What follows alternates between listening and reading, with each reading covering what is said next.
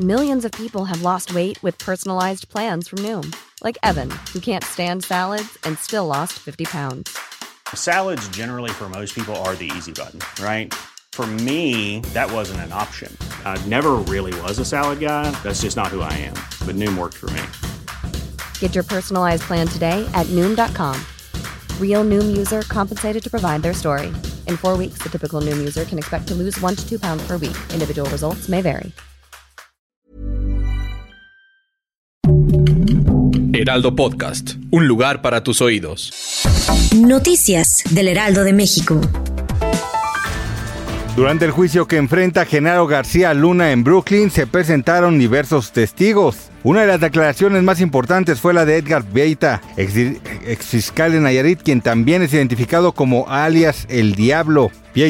Quien testificó que el expresidente Felipe Calderón habría ordenado a García Luna proteger a Joaquín El Chapo Guzmán, líder en ese entonces del cártel de Sinaloa. Felipe Calderón, expresidente de México, negó las acusaciones en su contra que se hicieron durante el juicio de Genaro García Luna en Estados Unidos. Aseguró que cualquier señalamiento que lo ligue en las presuntas acciones ilícitas que habría realizado el exsecretario de Seguridad Pública es absurdo. Calificó como falsa cualquier información que le atribuya al realizar negociaciones con integrantes del crimen, tal y como lo indicó uno de los testigos cuyas declaraciones han sido difundidas por los medios de comunicación. A dos días del poderoso terremoto de magnitud 7.8 que afectó a Turquía y Siria, que al momento contabilizan más de 6.000 muertos, de acuerdo con cifras oficiales reportadas por la agencia P, a consecuencia del movimiento telúrico, siguen las labores de rescate de posibles sobrevivientes que quedaron debajo de los cientos de escombros de edificaciones que se derrumbaron esta mañana. El gobierno mexicano envió un avión a Turquía con 150 efectivos militares que apoyarán a los gobiernos locales.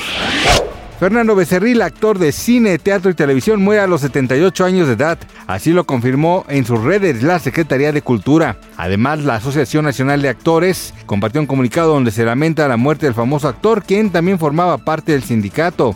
Formó parte de diversas producciones cinematográficas y televisivas, de las cuales destacan películas como Me la debes, Castigo Divino y La vida en silencio, y en programas de televisión como Los Enviados, Un extraño enemigo y La loba.